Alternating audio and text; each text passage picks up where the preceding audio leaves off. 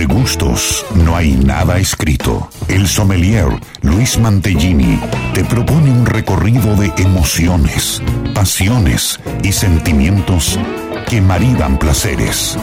Un espacio para amantes y curiosos del vino y la buena gastronomía. Por Radio Jornada. Todo el tiempo. Tu radio.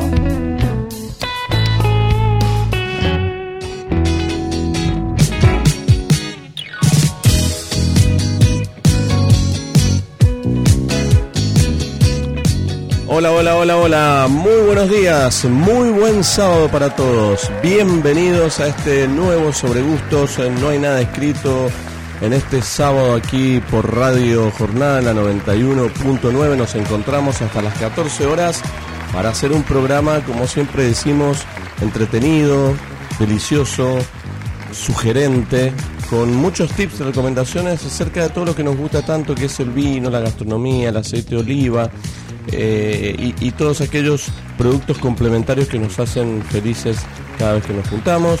Y la verdad es que tenemos muchísimo material hoy, muchísimo programa con siempre data actualizada, con también algunos temas que hemos traído para poder compartir con ustedes y también que ustedes puedan hacernos llegar sus comentarios. Hola Héctor, ¿qué tal? ¿Cómo estás? Muy buen sábado. Eh, ¿Todo bien? ¿Todo lindo? Perfecto. Bueno, me alegro mucho. Y voy a presentar a mi amiga que la tengo acá al lado, que también ya tenemos eh, vino en la copa, estamos disfrutando de un delicioso Cabernet Franc. Eh, ya le voy a contar de quién es, pero primero la saludo. Mari, muy buen día, muy buen sábado. ¿Cómo estás, Mari? Señor Luis Mantellini, muy buenos días. Buen día a todos los que ya están enganchados a Sobre Gustos No hay nada escrito. Y bien, eh, un fin de semana hermoso, sí. Eh, solcito, linda temperatura para, para disfrutar y bueno, qué mejor que empezar el sábado con este lindo programa en donde vamos a dar varias info, sugerencias, recomendaciones. Vamos a contar también algunas cuestiones que hemos por ahí hecho en la semana, siempre está bueno contar. Eh, tenemos una cena esta noche, ¿no? Tenemos cena, así que... Tenemos cena. Eh, me gustaría saber qué va a haber y más que qué va a haber, bueno, programar lo que nosotros siempre sugerimos que hagan los demás. Bueno, en este caso lo vamos a, a, tratar nosotros de ordenar, que es cuando vos tenés una juntada, no solamente qué vas a comer, sino qué vino llevas. Porque es una juntada donde hay que llevar vino.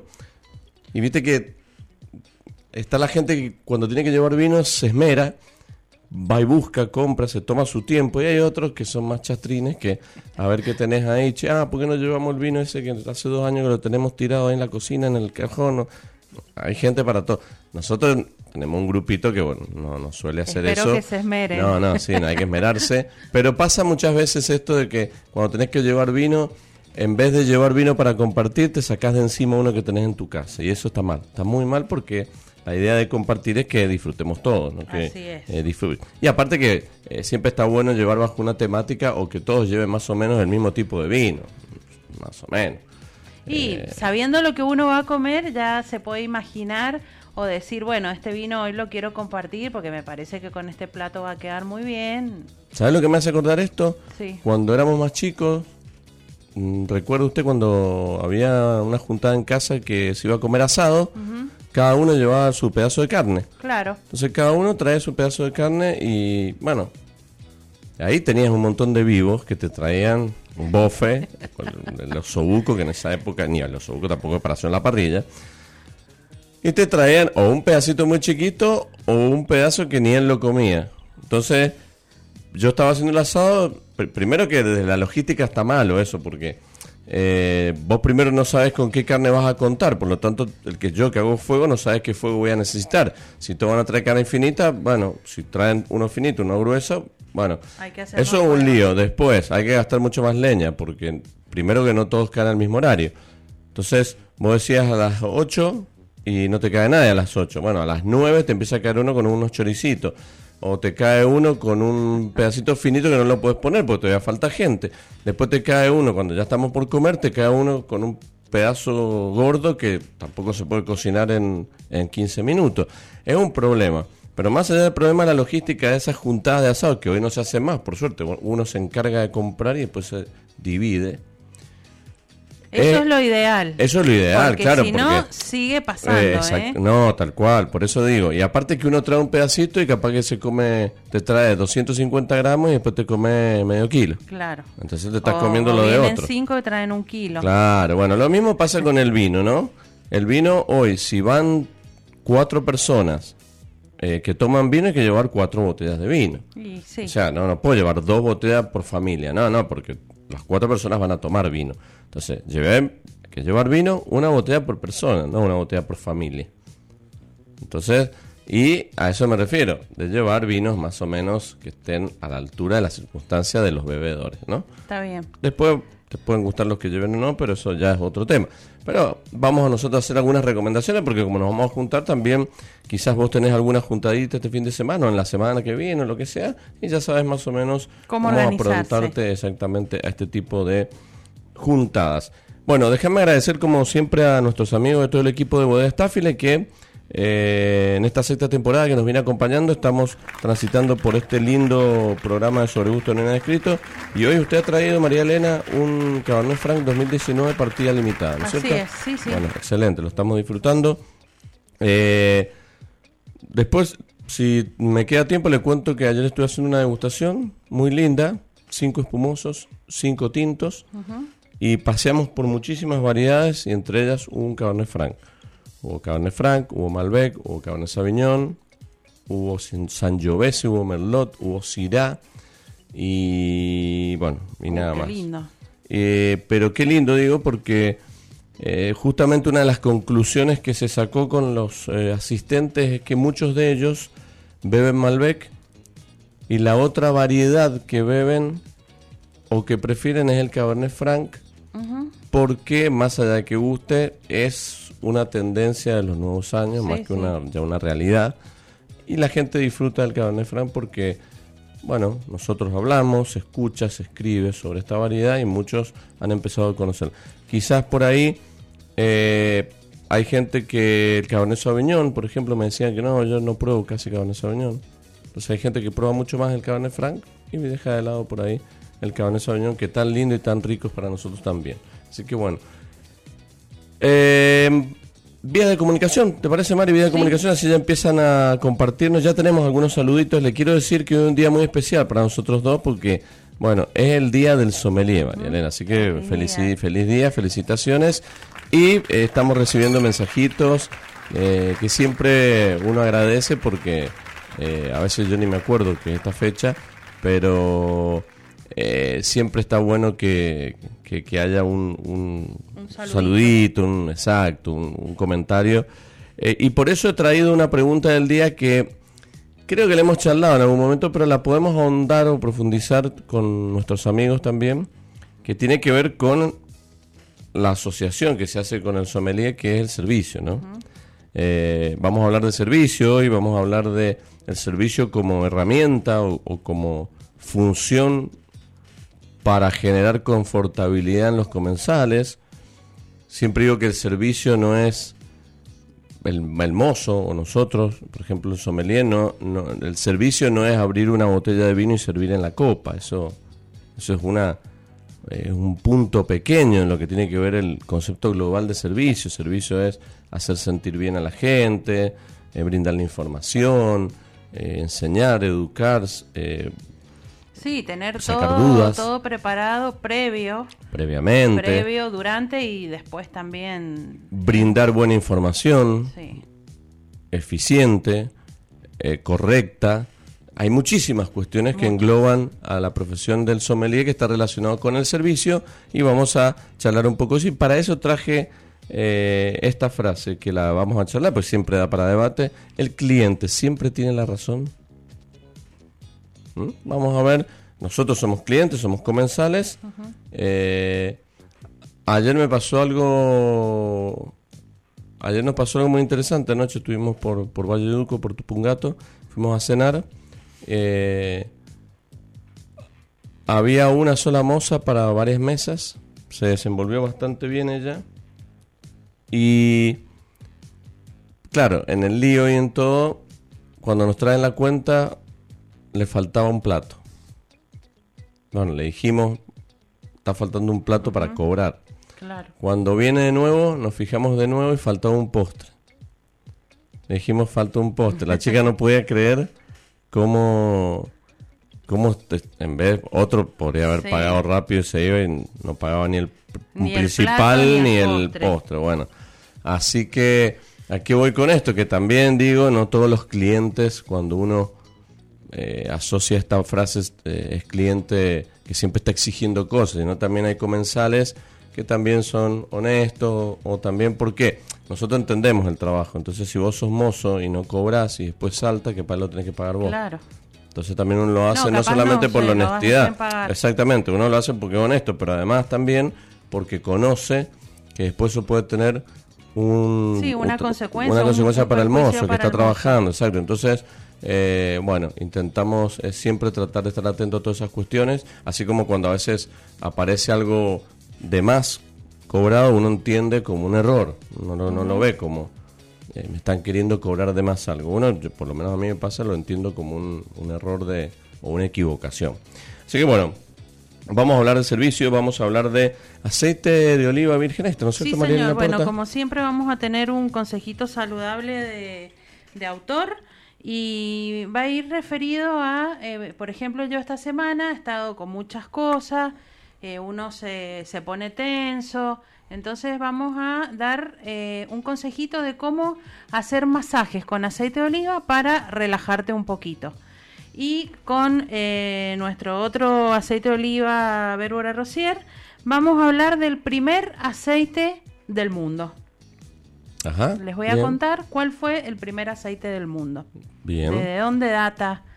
¿Lo eh, probaría si lo tuviese hoy acá? Sí, lo probaría, claro. Pero no con las expectativas que hoy no, se tienen, no, sin expectativa. Pero Solo por el solo hecho de decir, bueno, este fue el primer aceite. Pero está lo bueno porque siempre hay un comienzo, exactamente. Claro. Está bueno, está bueno. Excelente. Eh, después yo le he traído algunas cositas, básicamente, como siempre hacemos, además del servicio, de, la- de- de- de lo que significa en sí lo- Y como comensales también, que estás vos del otro lado escuchando, qué es lo que te gusta cuando vas a comer o salís a consumir algo, o vas a, eh, a un bar o vas a, o mismo cuando uno va a hacer una compra, un negocio, un almacén, eh, todo servicio. Y de ahí nosotros eh, podemos divisar desde qué momento entra un lugar, cómo te recepcionan, cómo te saludan, si es que te saludan, con qué cara lo hacen. Bueno, todo eso tiene que ver con servicio también. Traje algo que nos gusta a nosotros, que es viajar, ¿no? Que es viajar, que es conocer. Eh, pero quiero contarle, así como la semana pasada hablamos de Entre Ríos, como un, dimos un aspecto general, un poquito también para que eh, nuestros amigos oyentes tengan la, eh, el conocimiento de que hay lugares que por ahí no los tenemos dentro del mapa vitivinícola. Y hoy le he traído algo relacionado con los valles calchaquíes, pero más precisamente los valles de Catamarca o la región de Catamarca como región vitivinícola. Una región muy tradicional, con muchos años, pero quizás en el mapa actual hoy de lo que son los vinos argentinos no tiene la presencia o el protagonismo que yo, en mi opinión, Debería diría que tener. debería tener. Porque tiene muy buenos vinos, tiene muy buenos parajes, tiene excelentes sitios y viñedos para poder desarrollar una excelente vitivinicultura. Que lo hacen, sin embargo, pero mm, como hablábamos el otro día en Entre Ríos, no tenés manera de conseguir vos hoy. Ir a conseguir, No. bueno, me voy acá, acá, quizás en alguna vinoteca pueda tener la suerte de tener encontrar un exponente. Pero siempre decimos que un exponente no es la generalidad del, Claro. del lugar. Pero está bueno. Está Nosotros bueno. tomamos vinos de Catamarca, pero Sí, nos sí. cuesta conseguir. Sí, cuesta mucho.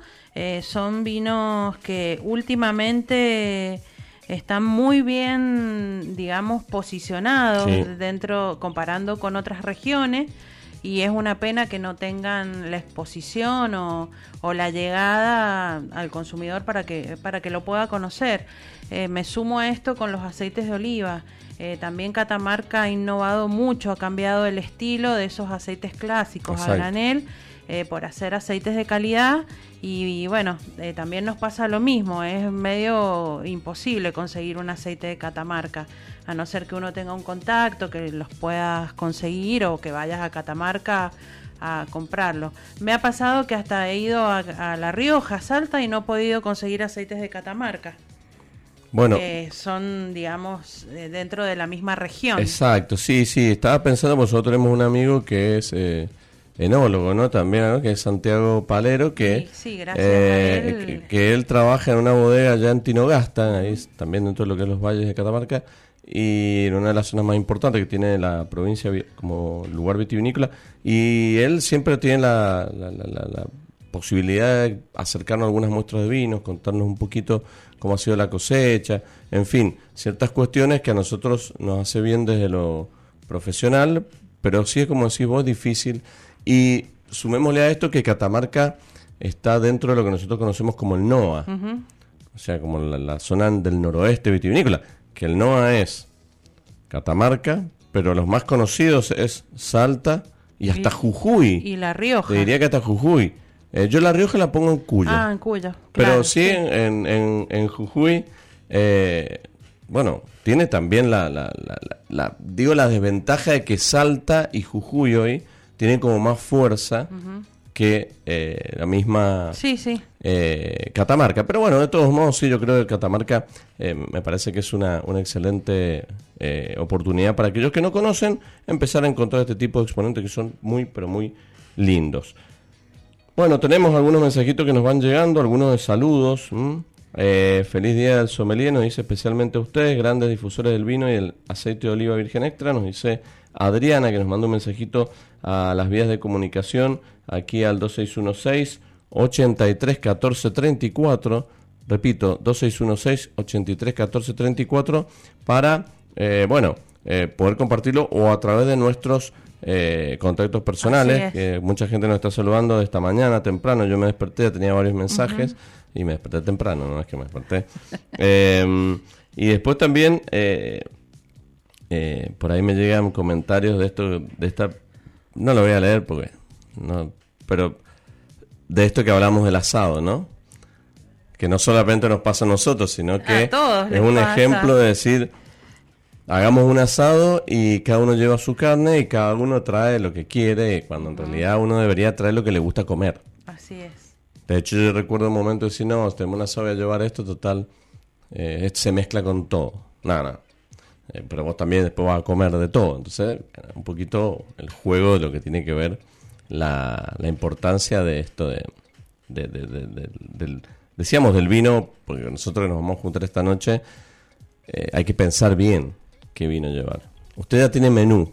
Cuando, cuando uno ya sabe el menú, por ahí no sé si es más fácil o más difícil, porque a veces no, no, no, a ver, ¿qué quiero decir con esto? Que si me invitan a un asado, por ejemplo, a dar carne, eh, no siempre tengo que pensar en llevar el Malbec.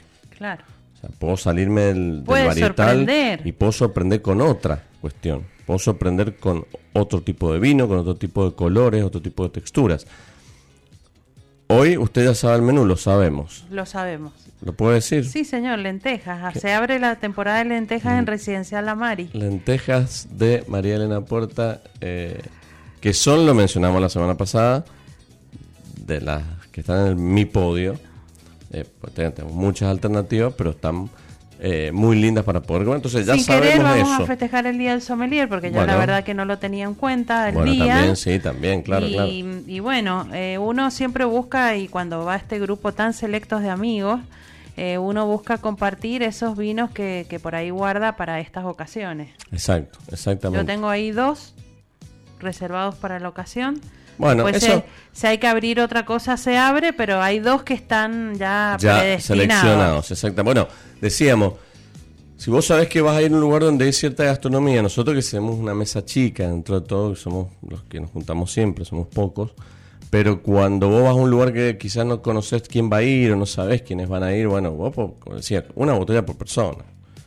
Y esa botella por persona que sea como vos decías, María, algo que tenías pensado para esta ocasión o guardado, no, el vino que te olvidaste o que tenés allá o que te regalaron, salí a comprar, salí a mirar, pensar, eso es lo lindo también de los encuentros, en la previa, no solamente el llegar a casa, comer y tomar, sino también está bueno preocuparse por, por lo que vos has hecho, Mari, que es cocinar y después que los otros tengamos la posibilidad de llevar vinos interesantes o que puedan resultar sorprendentes para muchos de los eh, invitados que hayan ahí en el grupo. Así que bueno, ahí nos, ahí nos eh, veremos. tenemos sorteos, Mari, porque yo tengo ganas de sortear algo de vino. Eh, usted tiene algo de aceite de oliva virgen extra también, tenemos, está bueno. Tenemos un aceite de oliva virgen extra de autor, Arauco, para, para sortear. Y bueno, no sé usted qué, qué tiene para... Yo tengo eh, dos botellas de vino también para que se puedan llevar, dos eh, botellas de vino de bodega Staffile para que puedan disfrutar. Aquellos que levanten la mano, que escriban, como ya están mandando un mensajito, opinando de esto que estamos charlando de Catamarca, para, para aquellos que, que hemos presentado esto del servicio. Servicio es sumamente importante porque el servicio no siempre lo asociamos al restaurante o siempre lo asociamos a un bar, lo asociamos a muchos lugares donde asistimos que brindan servicio y que el servicio no, no es servir una mesa, servir un plato, servir un vino, servir un café. Eso es el servicio más convencional que conocemos.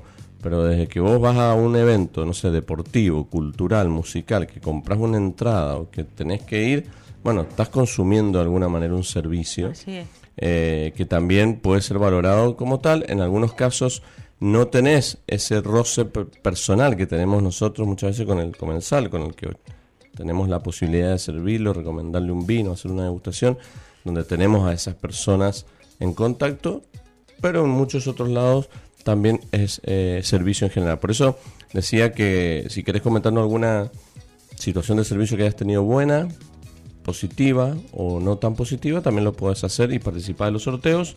Eh, como así, eh, esta pregunta del día que hemos hecho, si el cliente siempre tiene la razón. Decía, servicio también es eh, ir a cargar combustible, ir a comprar el pan, la milanesa, la carne. Es un servicio, porque vos entras a un lugar, te saludan o no te saludan, ya ahí hay un, mal servicio. Eh, ¿Cuántas veces hemos, no vamos más a quizás un almacén de barrio, una panadería, porque no sé, te atienden con cara de traste? Y vos decís, che, pero si vas a comprar? Y bueno, y sí, pero no para ver cara de traste me miro al espejo. Entonces, si voy a ir a un lugar y, ya la atención no es cálida, aunque sea dos minutos el encuentro comercial, pero tiene que haber un servicio. El lugar donde entras tiene que estar limpio. todo eso también es servicio. Cuando vas a un restaurante, las mesas tienen que estar armadas, tiene que estar limpio el mantel, tiene que estar limpia las sillas. Eh, vas y, no sé, compras algo, pan, por ejemplo, medio kilo de pan, y y te preguntan algo más, eh, sí, bueno, deme media docena tortita. Y como que ya te ponen cara de, ¿cómo no me dijiste todo junto? Claro, bueno, esos pequeños detalles que hacen que, no sé si eh, eh, decidas no ir más o, la próxima vez ya vas vos con cara de traste, que está mal también, porque eh, si vos vas a ir a un lugar a comprar, estamos hablando, a ver, servicio también es ir al banco o ir a pagar impuestos. Bueno, ahí nadie está exigiendo buena cara, ni tampoco nosotros vamos con buena cara a pagar. Pero bueno, una cuestión de respeto se saluda, obviamente. Pero uno va con otra onda, pues ya el ir a pagar, el ir a hacer un trámite, andar a la municipalidad a hacer un trámite que estén tomando mate y que nadie te dé pelota, bueno, eso te enoja, te enoja, te... uno ya va hasta mal predispuesto sabiendo que se va a encontrar con eso. Capaz que va y te atienden perfecto y dices, che, qué bien me atendieron, te vas hasta feliz, como si te hubieran hecho un favor, en realidad te atendieron bien. Bueno, ese no es el servicio por ahí que apuntamos, pero sí el servicio este de cuando vos vas a consumir placer. Eh, vas a comprar pan, vas a comprar media luna, vas a comprar eh, ensalada, o vas a comprar un postre, o vas a comprar helado, o vas eh, a, a, un restaurante. Uno va en busca del placer y, de la confortabilidad. Repito, si no, me quedo en mi casa comiendo o me quedo consumiendo eh, o me preparo yo la comida y me sale más barato también.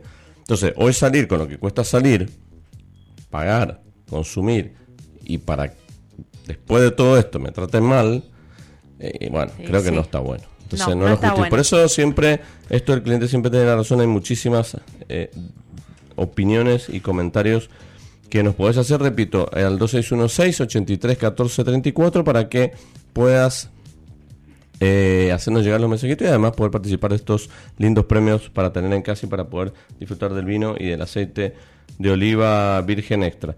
Eh, vamos a hacer una pausa, Mari, mientras probamos este cabernet. ¿Lo probaste el Cabernet Franc? Qué rico que está. Qué rico. A ver, Cabernet Franc siempre decimos que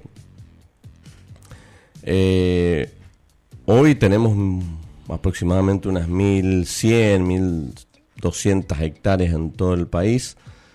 eh, bueno, Mendoza hoy es uno de los protagonistas en lo que es Cabernet Franc, más allá de que hay en el norte, en Cuyo y que hay en otras partes, pero también tenemos esa posibilidad. Ahora, tenemos otras posibilidades de, conocer el Cabernet Franc dentro de los blends, que es lo que hace normalmente el mundo. Francia, eh, estas regiones tienen mucho Cabernet Franc, pero siempre están asociadas a el Merlot, el Petit Verdot, el mismo Malbec participa muchísimo en los blends de Cabernet Franc. De hecho, los franceses cuando vienen acá y ven, che, Cabernet Franc, Cabernet Franc, 100% sí, 100%, pero claro, ellos lo conocen al varietal, pero no conocen eh, haberlo probado en su 100%. Bueno, acá en Argentina lo hacemos ya desde hace unos años, empezó como una, una moda, una, una cosita ahí para ver qué pasa, hasta que se fue convirtiendo hoy ya en un presente exitoso donde lo bueno que tiene es que el Cabernet Franc dentro de la, digamos, eh, digamos su, su, su ADN,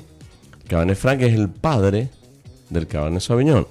Por lo tanto, tiene más historia, tiene más antecedentes, más referencias. Sin embargo, el Cabernet Sauvignon se ha eh, puesto mucho más por encima de, de, la fama y de la historia que tiene Cabernet Franc. Pero bueno, tiene todo una historia muy linda que después vamos a ir desandando mientras vamos probando el vino y, vamos, aquellos que les interesa el Cabernet Franc, pues pueden buscar, pueden encontrar cositas muy pero muy lindas. ¿Vamos a la pausa? Bueno. Bueno, eh, hacemos una pequeña pausa que ya después venimos con muchísimo más sobre gustos. No hay nada escrito.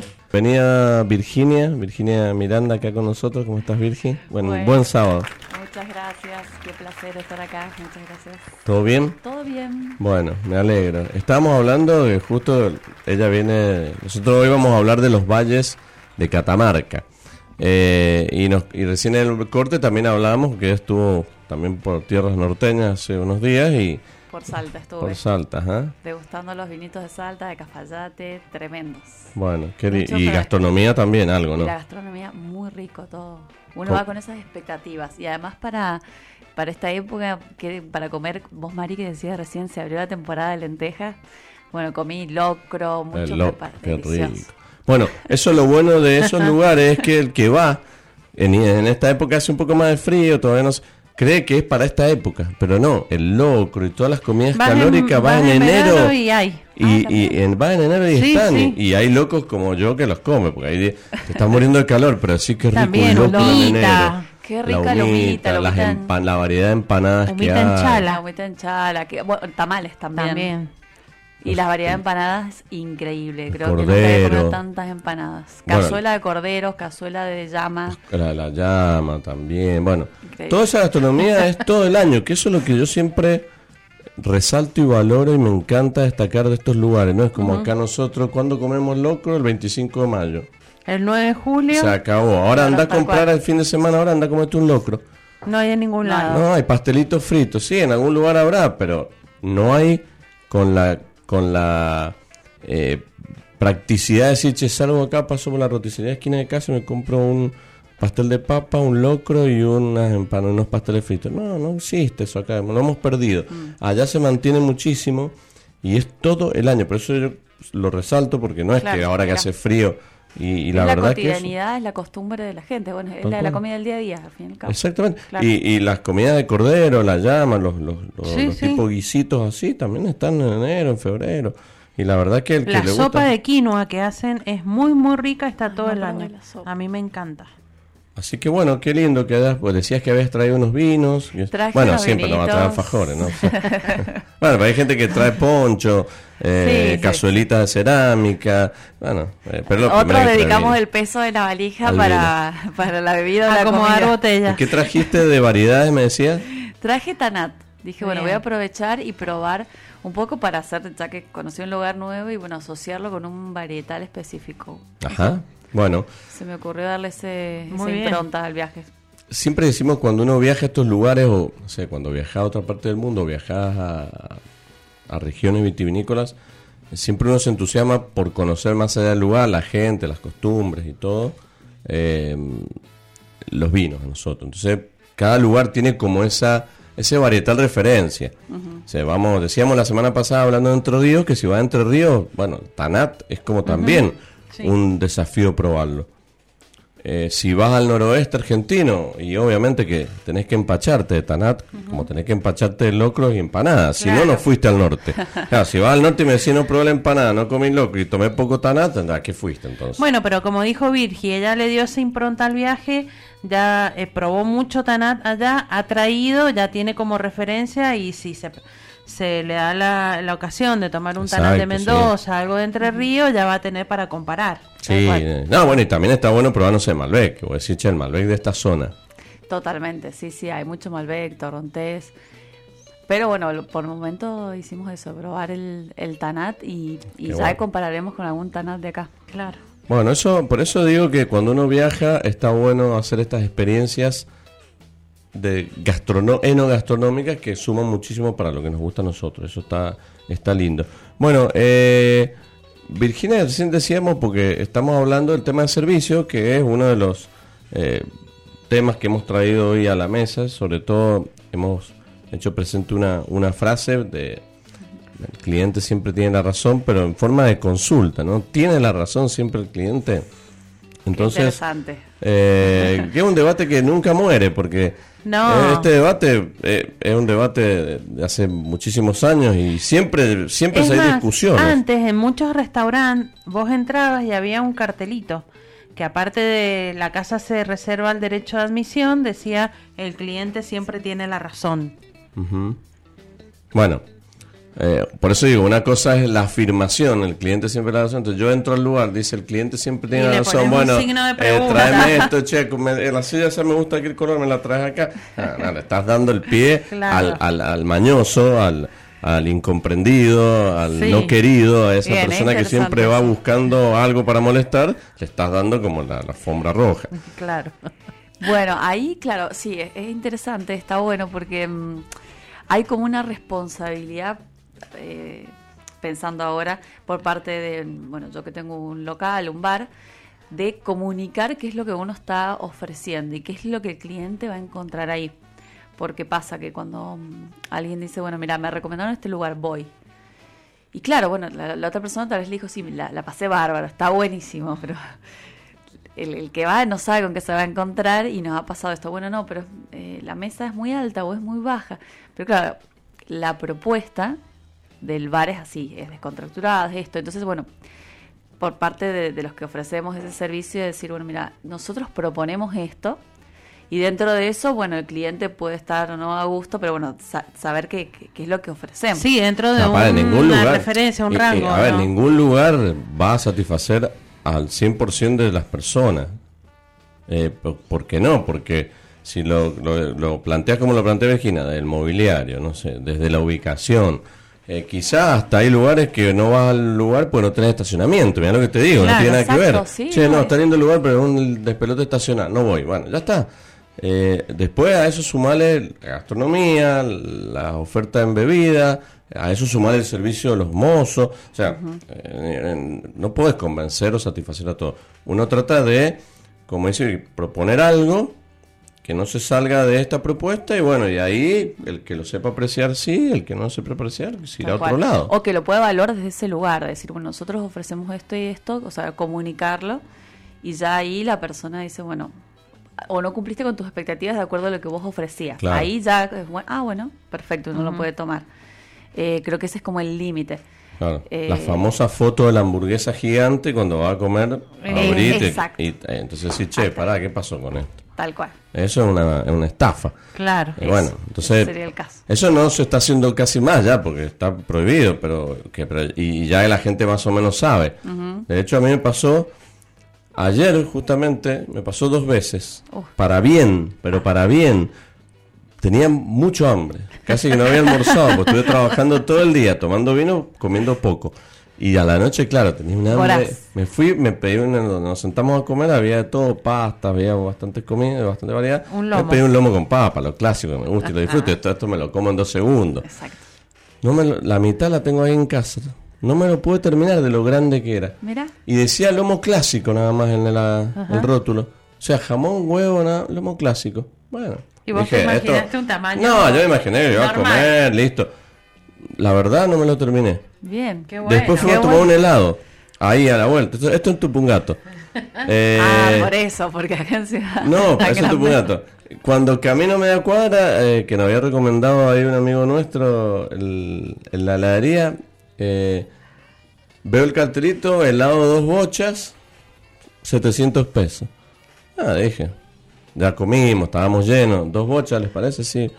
Ah, dos bochas, un curucho así era de grande, no, no te lo puedo ejemplificar en la radio, pero dos bochas, parecía... Eh, Un digo, esto por barquillo, 700 el pesos. de antes, Claro, esto por era alto, 700 pesos una barbaridad, ya era demasiado, no quería tanto. Pues quería comer un heladito chiquito de allá al hotel, nada más. No, tremenda cantidad. Entonces, digo, cuando nos pasan esos casos nos sorprendemos para bien, que no nos sucede siempre.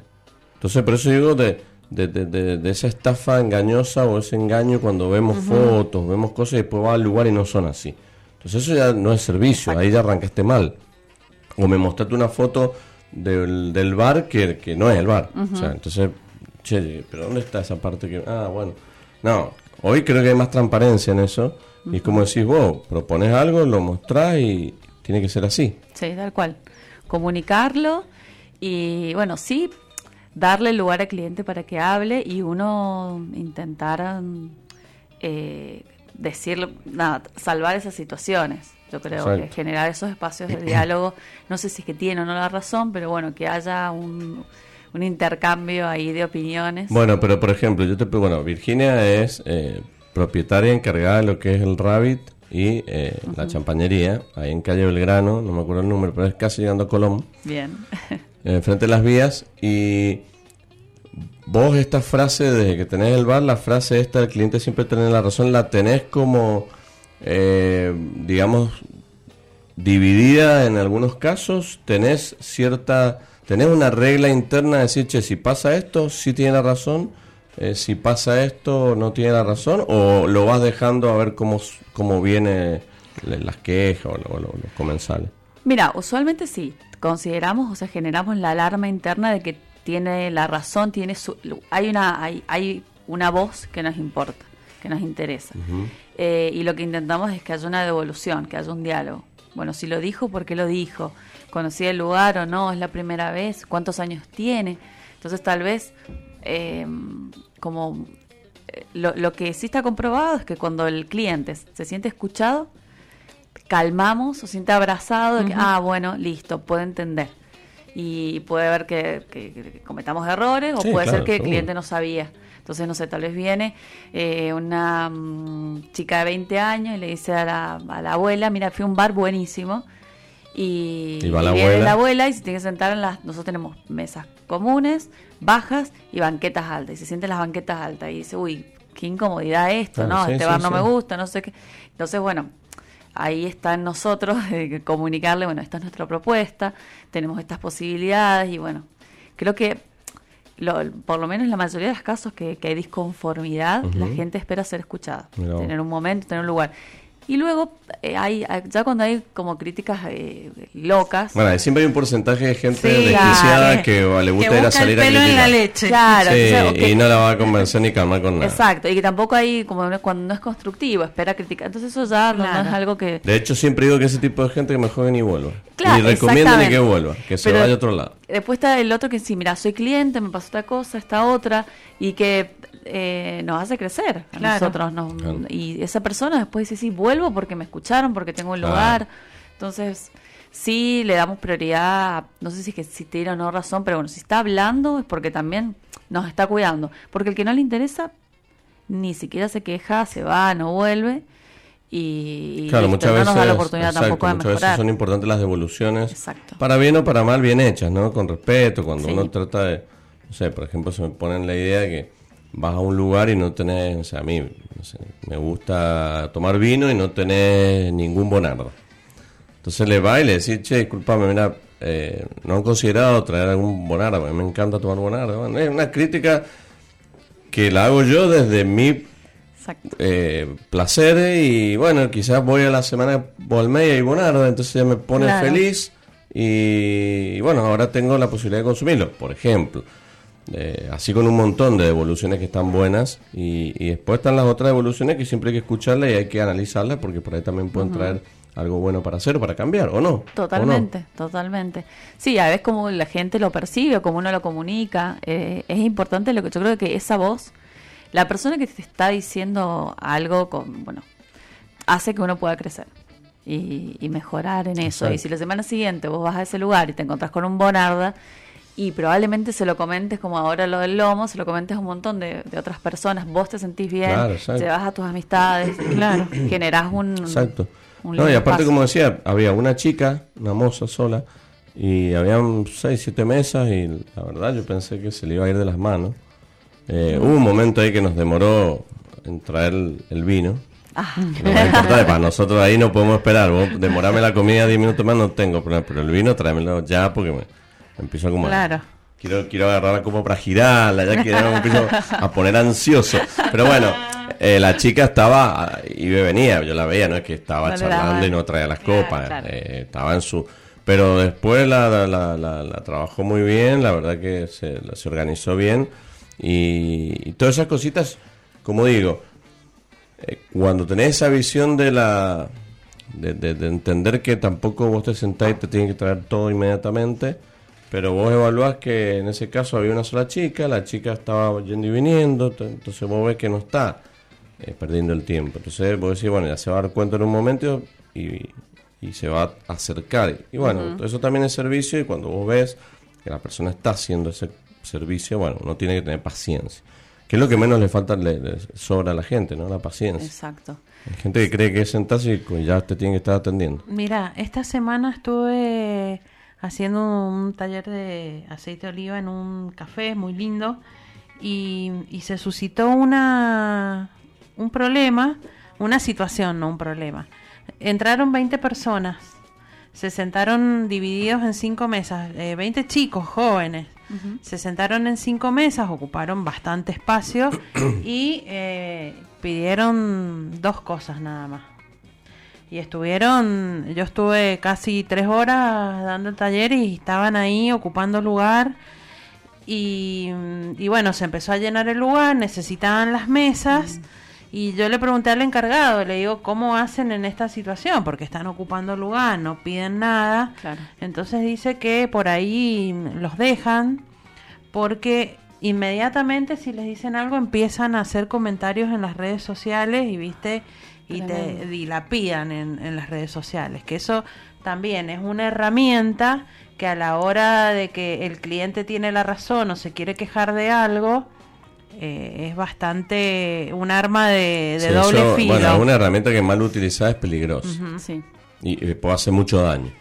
Porque a ver, uno tiene que ubicarse. Si estás ahí, no estás consumiendo y te vienen a decir algo, tenés que. No, no era la primera vez, dice. Pasa varios días en la semana que, que, les pasa esa situación. Pero bueno, no, no dice. Es difícil, es difícil, sí, sí. No es sencillo porque primero tenés que tener mucha. Eh, tenés que tener mucho carisma o mucho, mucho buen tino para ir a decirlo. Tal cual. ya esa parte de confrontación o decir algo, tenés que saber decirlo. Ya lo decís mal, generas conflicto inmediato. Y después tenés que ver de la otra parte cómo se reacciona, que tampoco es fácil.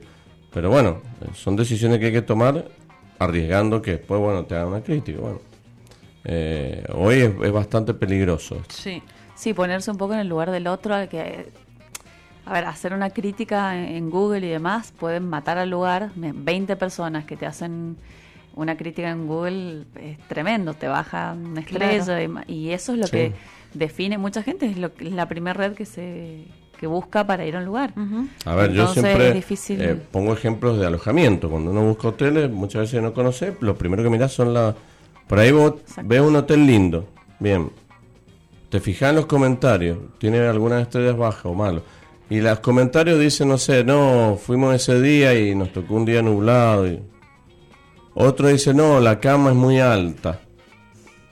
O sea, son, son críticas demasiado personales que no tienen nada que ver con el servicio. la cama muy alta, que o vos sos muy petizo, pero no necesitas una escalera para subir. No, entonces, como una, cama muy alta, ¿qué es una cama muy alta? ¿Cuán alta puede ser la cama, una, señora? una cama, una cama. Sí, pero el, tema de los alojamientos por ahí, el, las fotos ahí eh, tienen mucho que ver. Eh, puntualmente en el tema del alojamiento, hay muchas fotos que no, no son No, sí, hoy con las camaritas esas que te amplían todo, después va y ve el baño en suite y entra y no, no puede ni bañarte. Tal, tal cual, es mínimo. Ya, la han sacado con Te ese sacan con pe- ojo de pez. con ese ojo de pez, y qué grande el baño, llegar y no pueden ni meterte a la ducha. Bueno, pero son cosas, eh, siempre digo que está bueno para, para también para conocerlas. Después le voy a, le voy a preguntar a Virginia, eh, que anduvo por el norte, qué le pareció el servicio. Pues nosotros vamos mucho al norte, Mari, y conocemos ya el servicio. En lo que tiene que ver bodegas, el- el- el- el- la visita, la recepción que te hacen en bodega, los restaurantes, eh, la gente en sí, en la calle, no sé, te perdiste le- o, o le preguntaba algo, o, o va a comprar o quería averiguar algo en un negocio, o va a comprar una farmacia, eso también es servicio. Eh, ¿Cómo es el, trato. ese tipo de gente. trato? Nosotros la verdad que de las veces que hemos ido, eh, difícilmente me encuentro un caso de que me hayan destratado o tratado mal. Sí, yo. Lo pienso y la verdad, sí, a ver, eh, es gente de pueblo Exacto. donde tienen- son muy tranquilos.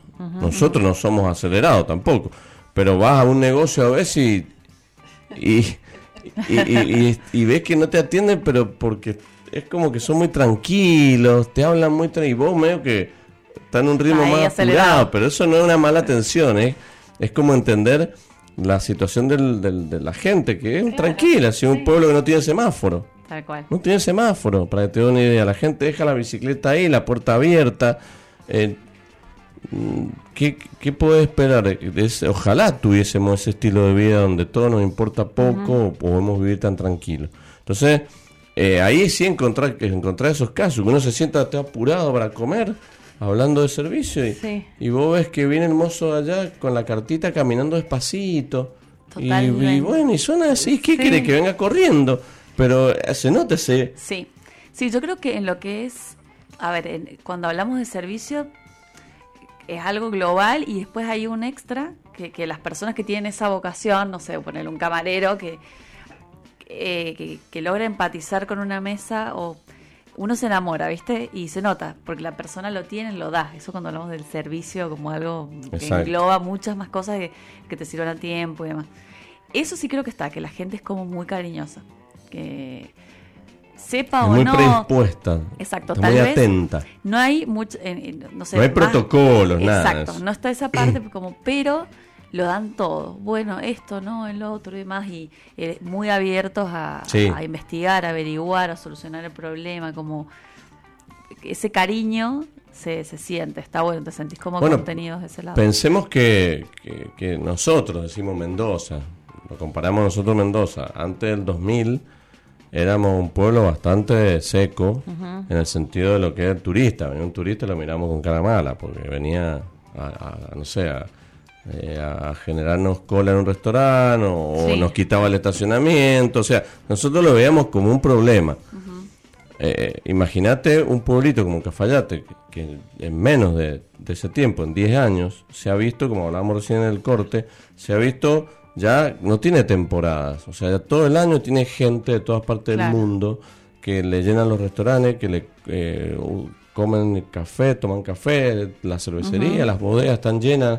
Entonces, también la gente que vivía en el lugar hace 15 años, 20 años atrás, tranquila, capaz que cada tanto venía un turista. Claro. Bueno, hoy se tiene que bancar y aprender. Que lo que yo decía, aprender a adaptarse al, Sí, sí. A, lo que es el turismo en sí, que es generador de divisas y, además generador de puestos de trabajo. Y, y, y bueno, y hay mucha gente que se ha adaptado rápido y otra gente que está en ese proceso de querer aprender, de, de tiene toda la disposición del mundo, de preguntar algo de vino, de comida, capaz que no lo sabe, pero le pedís tres veces o cinco veces que vaya a buscar algo que, que vos querés y va y te lo trae con buena cara, con buenas ganas. Y Sí. eso no se, eso no se aprende. No, tal cual. Y la profesionalización, los protocolos, bueno, claro, eso implica un montón de tiempo, de Tal energía, más el tema de la rotación, eso es, es, es realmente difícil y a veces hay que responder a la demanda y, y bueno, al menos tener esa predisposición ya suma. Que la gente, en el bar siempre decimos que al menos el cliente se sienta contenido. Pues bueno, mira, estás ansioso porque eres el vino, pero ya con que la moza ese día te miró, y, mi- ya voy. y vos ves que está corriendo y demás, y decís, bueno, ya está, entiendo, Exacto, puedo sí, sí, sí. comprender lo que está pasando acá y que tengo que esperar. Y eso ya como hace que uno diga, uy, me están abrazando en este lugar, tengo que esperar. y No. mejora, mejora un montón. y, bueno, tiene el norte tiene esa también esa, esa energía o esa paz que yo le encuentro acá a veces en la montaña, donde, donde me toca trabajar a veces en la carrera, que voy, que Ah.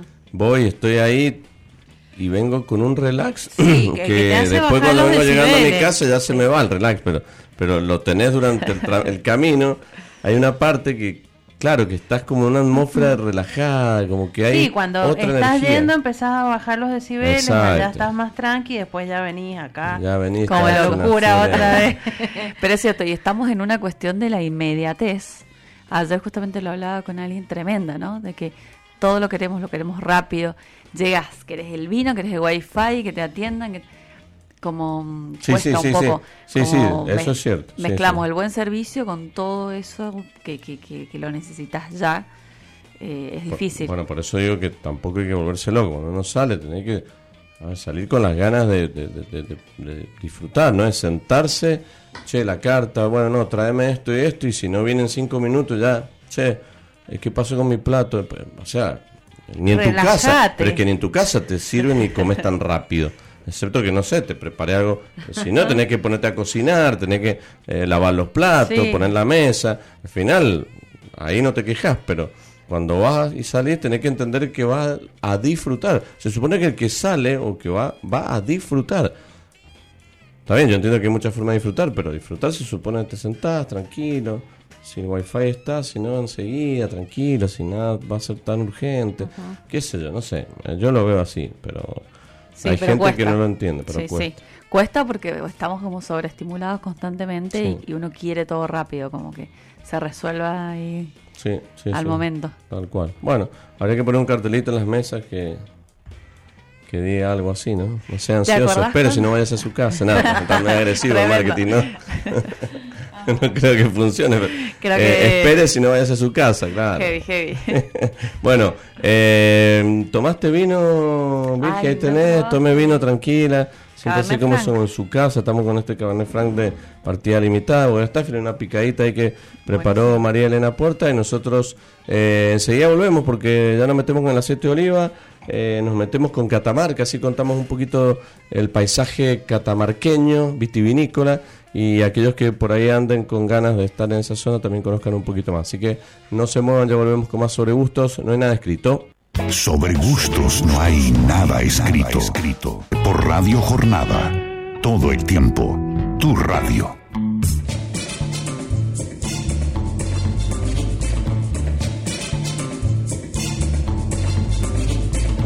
Tercer bloque sobre gusto no nada escrito aquí por Radio Jornada, la 91.9 y estamos hablando de comida, hablando de bebidas, hablando de comidas, hablando de bebidas, hablando de, es de paisaje también el lugar. Algo de servicio, pero, De pero es, que, es que tiene mucho que ver todo con todo, porque nosotros que somos un servicio de, de vinos, gastronomía también acá en el programa, también nos i- implica que tengamos que conocer lugares y probar para también recomendar y un poco hacer el programa que hacemos en, en base a nuestras vivencias, que siempre está bueno decir, andate a este lugar o conozcan esto, vayan aquí porque prueben esto, porque pues, pueden traer eh, traerse algún alguna sorpresa o un placer rico para probar. Y, recién hablando de, de Cafayate, del norte también, o, o de experiencias que uno hace, bueno, justamente con Virginia en el corte hablábamos de las experiencias nuestras, de ella que tuvo, y, y un poquito eh, coincidimos en un montón de cosas, y la verdad que, que eso siempre está bueno porque hay muchos lugares, aparte, no sé si te pasó Virginia que fuiste, que no sé cuánto fuiste, unos días, pero... Sí, cuatro días. Pero eh, te queda, siempre te queda corto, siempre hay mucho más para conocer. Sí, totalmente. Hay un lugar mucho- chiquito, pero tenés mucho para conocer. No, y además, como que tenés las bodegas al- alrededor de la plaza, ya ahí Claro, tenés como varias. cerca. Claro. Nada que ver a lo que uno está acostumbrado acá, que las distancias sean mayores o que hay que viajar lejos. Claro, bueno, a muchos te puedes ir caminando. A otros te puedes tomar un remis si no vas en auto y no se sale tan caro. Exacto. Y después tenés otras que así está más lejos, pero pero tranquilamente poder hacer bodegas eh, No sé si fuiste a al bar de vinos, a Bad Brothers. No sé si fuiste allí a... Ay, no, no, ¿No fui. fuiste? Ay, qué lástima. Bueno, ahí tenés también, hay un barcito lugar. muy lindo Bueno, de vinos. Para la próxima Eh, para la próxima- que agendar varias cosas. que es Hay un bar, que, para un bar que cuando lo pusieron, eh, que era, quedaba Es de como muy- Agustín Lanús. Quedaba muy fuera de lo que era que, que es Cafayate, pues está a una cuadra de la plaza y vos veías ese lugar que es un bar bien, bien armado, mucha inversión de, de, de, de- de- y, y nada que ver con lo que hay en la plaza, que en la plaza Claro. son todos restaurantes más clásicos, más tradicionales y bueno, y causó un impacto cuando se puso el, el bar. Y después, bueno, hoy en día, siempre que hemos ido, a veces encontramos lugar, a veces si Sí, te dormís, sí. no hay lugar en toda la semana, No, porque, y no que es que chiquito, reservar, no. no. es chiquito. Ah, tremendo. Y después Eh. otro lugar lindo, Güemes, de nuestro querido amigo Rafael Domingo. También. Que ahí... mm, Hicimos un programa de radio, ¿te acuerdas? Sí, El año sí, pasado, ahí en vivo. Podés ir a comer y tiene muy linda coctelería ahí en ese lugar. Sí, sí, sí. Está bueno. Bueno, por eso decía. Y uno bueno, y está el Rafa días y- que abre eh, Magnum y le convida ahí a, a- a todos los comensales. Uh, Qué placer noche. eso, ¿no? Eh, por ahí te encontrás con algún un grupo folclórico. Eh, La Peña, un show. de la Doña Peña. Argentina, Después también la Peña de también, Doña Argentina. Argentina, La Peña. ¿Ahí no fuiste? No, no, yo- es que yo fui a un- como un festival que se llama Wine X Ajá. de vinos y cada día había como una propuesta Ah, diferente. En una destilería fue una y la otra en una bodega, ay no recuerdo el nombre ahora. Y bueno, un poco en ese marco. Ajá. Y, y visité algunas bodeguitas, pero bueno, sí hay mon- hay un montón de cosas. No, pero hay mucho para hacer. Hay sí, muy, siempre, mucho, muy lindo, siempre- muy disfrutable. Y aparte que uno ya, eh, cuando vas, tampoco querés estar todo el día haciendo algo. Eh, uno también quiere descansar un poco, reponerse, porque si uno se pone a comer y a tomar todo el día ahí, al otro día eh, No. out. Entonces, uno tiene que intercalar un poco eh, el comer, el tomar con el descanso, pegarse un baño, hidratarse, tomar... Claro, sí, eso. Entonces, infaltable. A la larga, siempre que vas cuatro, cinco, una semana, siempre hay cosas después que... Pero están buenas porque son cosas pendientes y la verdad que siempre está bueno. El norte es un lugar hermoso, pero enseguida vamos a hablar del norte porque he traído material de Catamarca eh, para que compartamos. Eh, hablamos una, en una época de Walfim. ¿se acuerda? Sí, sí. Walfin hay un pequeño distrito enológico en Catamarca. Está Santa María, está... em, a ver qué otro conocido. Bueno, obviamente está Fiambalá, está... Bueno, Santa María y Fiambalá son importantes, está Tinogasta y algunos otros lugarcitos que vamos a ver para que compartamos un poquito. ¿Le parece, María Elena? Sí, señor. Bien. Tengo dos mensajitos. Vamos. A ver, a Eh, feliz día al sommelier Mari Luis. Es un día ajetreado hoy, pero se los escucha igual y se brinda por ustedes, Betina. Y un saludo muy grande a Oscar, que nos está escuchando desde España. Epa, Así qué lindo. ¿Qué lugar saludo. de España sería si nos puede contar? Sería Bueno, lindo. que- Sí, pero en una de esas lo asociamos con vino, porque España si nos dice Galicia tenemos, si nos dice Andalucía tenemos, eh, bueno, No sé, ahí seguro que nos está Bueno, escuchando. Oscar, que, saludo grande, que gracias. complete el mensaje. excelente. De La Rioja tal vez. Eh, bueno, tengo acá, tengo, tengo algunos mensajitos, tengo un par de audio que ya lo vamos a escuchar también, pero eh, quiero meterme en los consejos del aceite de oliva virgen extra del día de hoy. Bien. Eh, tuvimos cata el día martes, probamos cosas interesantes, Sí. muy interesantes, y probamos una variedad que no es muy conocida, que no tiene nada que ver con lo que ha traído seguramente No, usted, no, pero yo no, me estoy acordando de lo que hicimos la semana, Sí, que sí. es la variedad Farga. Farga. Bueno, no sé, ¿De dónde es la variedad? eh, es una variedad un poco Es conocida. una variedad que tiene origen español en Leria, pero aquí en Mendoza, eh, principalmente en, en la zona de Maipú, en el este, digamos, de Maipú, en San Rafael hay mucha farga y en Peltre, que son dos variedades que no son tan típicas, pero hay bastante implantación acá y que es utilizada para blend. No tenemos en el mercado monovarietal de esa variedad, pero eh, eh, catamos dos muestras de farga de tanque y bueno, fue muy interesante. Sí, sí, sorprendió de lo, de lo sensorial. A mí, que yo soy un amante, no soy tan conocedor, pero sí, eh, cuando uno empieza a probar, sobre todo variedades o, productos que uno no tiene familiarizado o desconocidos, eh, siempre está esa, esa sorpresa que a veces para bien, a veces no tanto, pero, pero a veces siempre es una sorpresa o una alerta nueva a un registro nuevo que está, que está sucediendo. Está Así es. Muy linda experiencia. La verdad que muy linda experiencia. Después también hice un taller en este café que les dije y llevé esa variedad y, y bueno, llevé arauco y, y arbequina, que son variedades que más conocidas.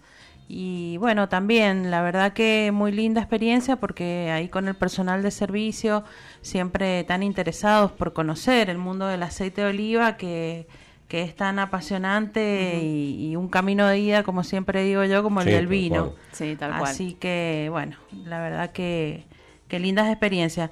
Y hoy de autor, eh, de autor Arauco, eh, nos trae un, un, consejito saludable y más que saludable, disfrutable. Y es que, bueno, estamos tensos, estresados, con ganas de, de aflojar todo el trajín del día. Entonces, eh, qué mejor que hacernos unos masajes. Si no tenemos la posibilidad de que alguien nos haga masajes, podemos hacerlo nosotros mismos. Bien ahí. ¿Y qué podemos hacer? Tenemos que mezclar dos cucharadas de aceite de oliva virgen extra con algún aceitito esencial y eh, empezar a hacernos un masaje corporal para así eh, conseguir una profunda relajación mental y física eh, un ratito antes de dormir. ¿Y por dónde empezamos? Eh, que vamos a decir eh, un masaje personal que no tengamos quien nos haga. Bien, bien. empezamos por el cuello a a pasarnos esta... No, no, que, que, me, que se me... Digo, perdón, perdón, pero... Bien, bien, eh, muy el programa. Venía bien, venía bien, María Elena, pues viene bien, yo me descarrillo, no, digo... Eh, está colorado, Luis, no sé. Eh, está bien, digo, o sea, o es muy triste tener que masajear el cuello solo, ¿no? No, o digo, no, tenés a alguien, ¿no? O se puede. No, por ahí uno está solo y no tenés quien y te haces vos un masaje. Aparte, para mí son experiencias diferentes, o sea, son complementarias. No, bueno, está bien. A usted porque le gusta que le hagan masajes, A mí me gusta, pero no me hacen. Bueno, pero, bueno, es un buen momento para aprender. A mí no me gusta, pero hago. Bien. Bueno, empezamos por el cuello para empezar a relajar toda la parte digamos, de, de, la cabeza, de las cervicales, después en los hombros, que son lugares en donde uno mismo se puede hacer masajes. Después nos vamos a los pies para relajar un poco toda la parte y la tensión de abajo, de todo el, el, peso que uno tiene en el día en los pies. Y por último, en las manos, así ya después nos, nos vamos a descansar y eso nos va a relajar muchísimo. Así que, bueno, es una es una linda manera de hacerse un mimito y mm, con cositas que tenemos en la casa, que no tenemos que ir a comprar una crema o ir a un masajista. bueno, y mm, podés seguir a De Autor en arroba en Instagram, arroba de autor.o, en su web de autor.ar hacen envíos a todo el país de su aceite de oliva y bueno, allí tenés todos estos consejitos saludables para, para consultar y, y algún otro que, que por ahí no, no decimos aquí en el programa, pero la verdad que muy lindo todos los beneficios saludables que, siempre se comunican. Y, es, y eso, cualquier tipo de aceite. O sea, de hecho hasta se puede hacer con ese aceite rancio que o y bueno. Y no no tan rancio. no porque eh, a ver no porque se puede comprar eh, como un vino que compras y te viene un defecto si lo uso para cocinar bueno, pero se puede se puede pero te va a quedar en el cuerpo ese olor a rancio o atrojado. Entonces no. Es una especie de perfume barato. Lo lindo es eh, que quede un, un, lindo aroma porque los, los aromas ricos también te hacen relajar mucho. Y bueno, esa es la idea. Pero bueno, si tiene un aceite rancio, el lustre de la mesa. Que no, no, ya sé, si, no, si tengo un montón los pero, Sí, pero no, no, para la belleza corporal es mejor un aceite, un aceite que, que, tenga ricos aromas. Bien, Bueno, está bien, está bien. Uno suave tendría que ser Sí, sí, también. Bueno, es buen consejo. Entonces, uno más de, de los tantos que, que, que, ya tenemos...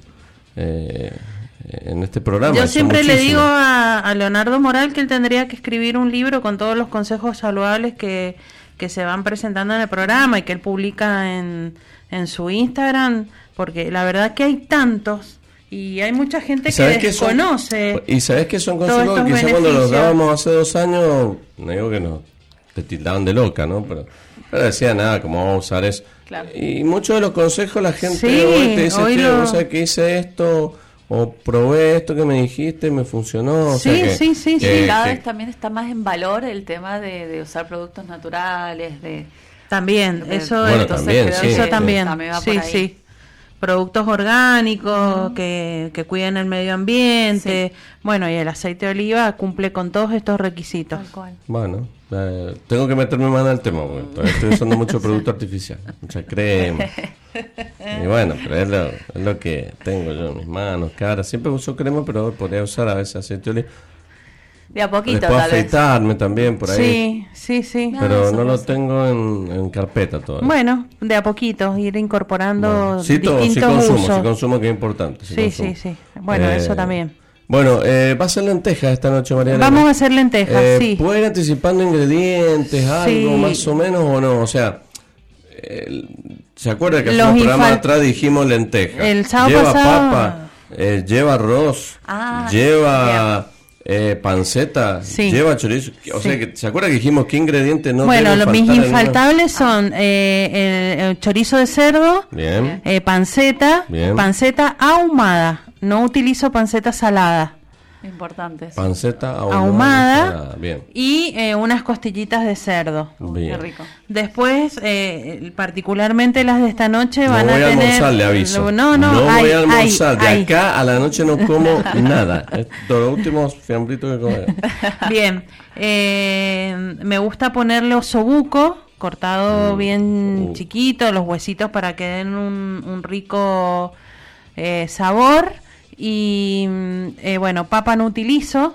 ¿Sólida o sopa? No, eh, intermedio. Me gusta Bien. que tenga un juguito rico. Pero Bien. tampoco que Pero sea- tampoco que sea una sopa. Sí me gusta después que uno lo sirve en las cazuelitas, eh, poner un chorrito de aceite de oliva arriba como para que hidrate y le dé otro aroma. Y bueno, como tengo un invitado muy especial, eh, tengo dos picantes interesantes para que pueda disfrutar esta Ah. noche, ¿Ese soy señor especial? Sí. Ah, bueno, muchísimas gracias. Yo estaba pensando quién, No, no, quién no. iba a ir. El tiempo de cocción, Y a En mí me este gusta, proceso. a mí me gusta cocinar de unas dos horas y media más o menos, bien. a fuego muy, muy, muy lento. bien. No, no remojo las Eso lentejas, eh, las pongo directamente, les doy una enjuagadita y las pongo así sin remojar del día anterior. Bien, como que se hace en el momento. ¿Todo eso, todo el Exactamente. proceso dos horas? Es rápido, ¿no? Eh, en, en realidad, mira, lo primero que hago es desgrasar todo aparte, que eso ya lo hice esta mañana, muy temprano me levanté, Tremendo. lo hice todo eso Chocho y, ya ¿no? tengo todo, sí, esta mañana, Siete de la mañana. siete de la mañana, un olor, Panceta, desgrasando Sí. panceta, chorizo. Y, y después, eh, bueno, esta tarde ya eh, empiezo con, con las verduritas, que, que tampoco le pongo pimiento, solamente eh, cebolla. Si me gusta usar diferentes cebollas, uso cebolla blanca, morada, cebollita de verdeo. eh, una, una zanahoria rallada, como para que le dé un gustito. Y eh, un, depende, bueno, voy a hacer una olla bastante grande. Eh, así que por ahí dos dientitos de ajo bien chiquititos. Y, y bueno, y después ahí ya empezar la, la mezcla y... ¿Y hay algún tipo de marca de lenteja específica que usted compre o, o No, no, no, no, no. La verdad que no hay? No hay. No. ¿Cuántos paquetes compró? Cuatro. cinco paquetes Epa. compré. Voy a hacer cuatro, voy a hacer Ah, cuatro, pero compré cinco. Por Porque voy a ver, voy a tener que... Tengo una olla grande, pero como son muchos voy a hacer en otra que es mediana. Y por ahí le echo otro paquetito de lenteja para que quede y después friso si es que queda. Claro. Lo ideal es que se coman todo. Ah, pensé que iba a decir lo ideal es que sobre para frizar. No, Yo también no, pensé no, lo no, mismo, no, el no. tupper. No, no, no. Lo ideal es que se coman todos y bueno, y también antes de las lentejas voy a hacer unas zafijas que ya también tengo No, todo eso- listo ahí. Eso no sé si me encanta, pero Sí. es una trampa eso. Porque te comes 5 o 6 afijes y después no comes No, bueno, he hecho como Es una para una picadita. Está buenísimo, Entre que van llegando todos, se comen una empanadita árabe. Una o dos, no, cinco, seis. Claro. no, un número. un número. son- Igual voy a hacer cuatro docenas de empanadas, Uf. así que va a ver. Yo, yo no soy muy bueno con los números, cuando me pongo a comer sé menos. No sé si como 2, 3, 5 empanadas. no- no sé. ¿Y qué vino es el recomendado para...? Bueno, eh, venimos hablando de Cafayate, noroeste argentino. Cuando se abre la temporada de lentejas en, en Residencial La Mari, eh, se abre siempre Algo del norte. algo del norte. Claro. En esta ocasión tengo, tengo un clásico que, que siempre se abre, que es eh, rupestre de, de Bodega Domingo Molina. Y en esta oportunidad voy a abrir, eh, tengo pensado abrir dos más, también de la misma bodega, es una bodega que me gusta mucho y que son vinos que tengo guardados hace tiempo, es Mortero, uno, y eh, el, el vino de autor de Rafael Domingo, Cuestión de Tiempo, así que bueno, también voy a abrir ese, esos vinos. Bueno, eh, yo, eh, además de eso, que me parece que es una excelente alternativa, se me ocurre también algún blanco, sí. alguna burbuja, quizás, ¿por qué no un rosado? Algo que refresque momentos de, de intensas... Uno siempre tiene ahí el guardado otras Ay, ahí, cositas. Pero bueno, vamos Ah. a ver qué, qué llevan lo- los invitados y, ahí vamos a armar la, Sí, sí, la la, la- la secuencia. secuencia, sí, sí, sí. Pero bueno, tengo un Sauvignon Blanc también chileno en la heladera, fresquito por las dudas. Bueno, Eh, bueno, Ay, hay, sí, sí, algunas cositas no interesantes.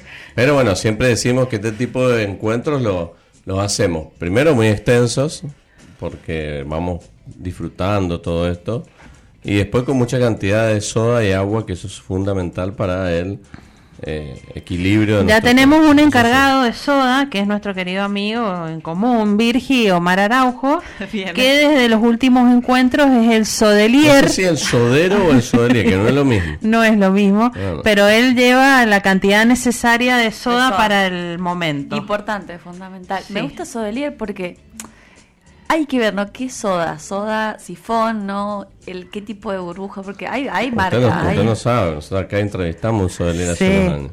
Me muero. Sí, fantástico, usted- sí. hay que habría que buscar el programa grabado, lo tenemos. Eh, muy particular la Sí, entrevista, eh, con mucha data interesante y mucha data. Esto a que vos discusión. decís, la burbuja, qué agua se utiliza, el sifón, si es plástico, de vidrio, bueno, un montón de factores. Recuerda Pero, que una de las frases, señor- con esto nos vamos al corte, ¿no? así Sí. se la dejo a Virginia, para que sepa, en un momento de la consulta entre vino y soda, eh, mi consulta fue qué opinión tenían sobre esta combinación, ¿no? que al vino se le eche soda. Eh, y la respuesta fue que eh, está mal porque se arruina la soda. Tremendo. Así que bueno, con este, esta data se la dejo para ustedes que son tomadores de soda, ojo que no la irrumpamos con el vino. Hacemos una pausa, ¿le parece? Eh, ya volvemos enseguida con muchísimo más sobre gustos. No hay nada escrito. Buen sábado, María Elena, Luis, eh, escuchándolos. Y bueno, ahora esperando la, mi parte favorita del programa, el aceite de oliva. Así que bueno, les mando un abrazo grande y nada, eh, lindo programa. Hola Mari, Luis, soy Carolina y en nombre de autor queríamos saludarlos eh, por el Día del Sommelier, grandes amigos y colegas. Luis, un, además de, de colega, un gran profe y bueno, agradecerles por, por esto que nos transmiten no solamente en, el programa, sino a mí en manera personal que me han enseñado mucho. Les mando un abrazo enorme y bueno, feliz día. Salud.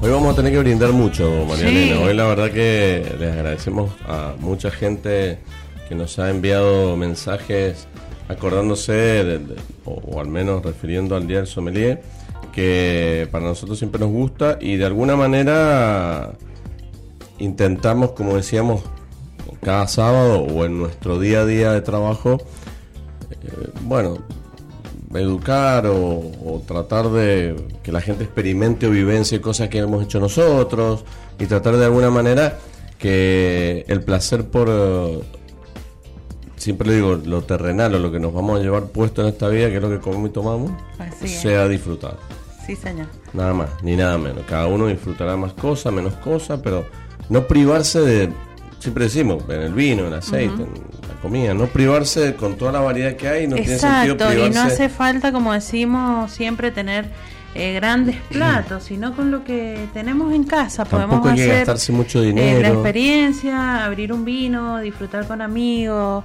Eh, como siempre digo yo, una tostadita con aceite de oliva ya hace la diferencia, porque no es una tostadita sola, le estás agregando un, chorrito de aceite de oliva. Qué bueno eso que decís, Mari, pero a veces que creo que ahí está el rol, ¿no? De que yo antes no, lo conocía y gracias a vos, ponele, he podido apreciar.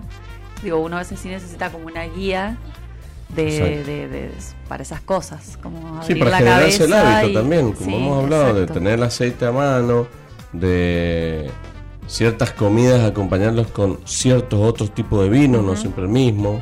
Entonces todas esas cuestiones a veces uno no lo tiene en la cabeza o necesitas a alguien que te lo refresque o que te lo eh, o te incentive o te motive. Sí.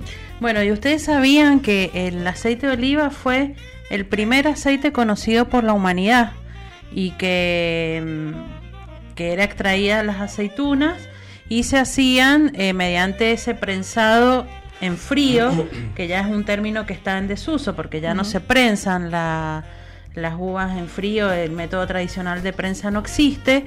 Y, bueno, fue el primer aceite, se cree que, que ya desde hace 4.000 años eh, fue conocido por primera vez en Egipto, que fueron los primeros en que lo utilizaban eh, se hacía para embalsamar a los muertos. Y después los griegos y los romanos, ya sí, aparte de todo lo que eran los rituales eh, religiosos y mitológicos, empezaron a utilizarlo en, preparaciones, en la comida. Y los árabes fueron los que empezaron a eh, transmitir el aceite de oliva a través de su gastronomía al resto de países del Mediterráneo.